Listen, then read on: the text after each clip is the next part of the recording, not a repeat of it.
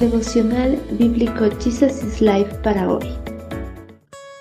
Bienvenidos para continuar en el estudio del libro de Segunda de Reyes, capítulo 18. No ceder a las blasfemias. El jefe del Estado Mayor se puso de pie y le gritó en hebreo, No escuchen a Ezequías cuando trate de engañarlos al decir, el Señor los librará. ¿Acaso los dioses de cualquier otra nación alguna vez han salvado a su pueblo del rey de Asiria?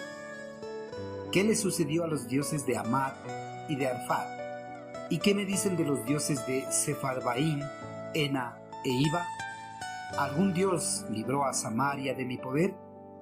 ¿Qué les hace pensar entonces que el Señor puede librar a Jerusalén de mis manos?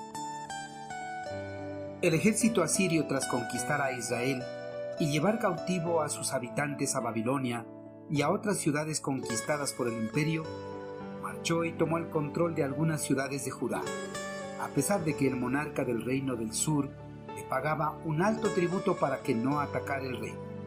Sennacherib, el monarca del reino asirio, con su ejército tenía completamente sitiada la capital del reino judío, esperando que Ezequías, el monarca del reino, se rendiera y le diera el control del rey. Sennacherib, desde su campamento, antes de tomar a la fuerza la capital del reino, le envió a Ezequías tres emisarios de alto rango para informarle las condiciones de rendición. Los enviados se aproximaron a la ciudad de Jerusalén desde el oeste y se detuvieron cerca del acueducto del estanque de arriba. El rey asirio no tenía tanta hambre de guerra como sus predecesores en el trono. Prefería emplear mucho de su tiempo en la edificación y embellecimiento de su ciudad capital, Nínive. Por eso esperaba que el ejército judío se rendiera y entregara las armas sin una confrontación. Los emisarios, una vez en presencia de los comandantes y líderes del reino judío, en voz alta se dirigieron al pueblo directamente les advirtieron que no permitieran que Ezequías les engañara, haciéndoles confiar en el eterno Creador para liberarlos del poder asirio. Les dijeron que, si se rendían, se les concedería el privilegio de vivir en Jerusalén temporalmente. Para causar más temor en los habitantes de Judá, los emisarios asirios declararon que ninguna otra deidad tribal había sido capaz de librar a las naciones de Asiria. También recalcaron que ningún dios acudió a Samaria para librarlos de su poder. Así, ¿cómo pueden siquiera pensar que el Señor va a librar a Jerusalén? Los emisarios asirios, dominados por la arrogancia de las victorias pasadas en contra de las otras naciones, blasfemaron contra el eterno Creador. Los emisarios tenían la seguridad de que nadie tenía el poder de liberar al pueblo de Dios de su difícil situación la blasfemia es una especie de maldición, un pecado contra el segundo mandamiento. Proclaman mentiras, distorsionan deliberadamente la palabra y el buen nombre de Dios.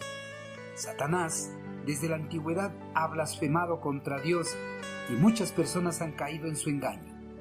Ahora, por medio de los emisarios asirios, trataba de engañar con mentiras al pueblo judío para que se rindiera les hizo pensar que Dios no tenía el poder para liberarlos.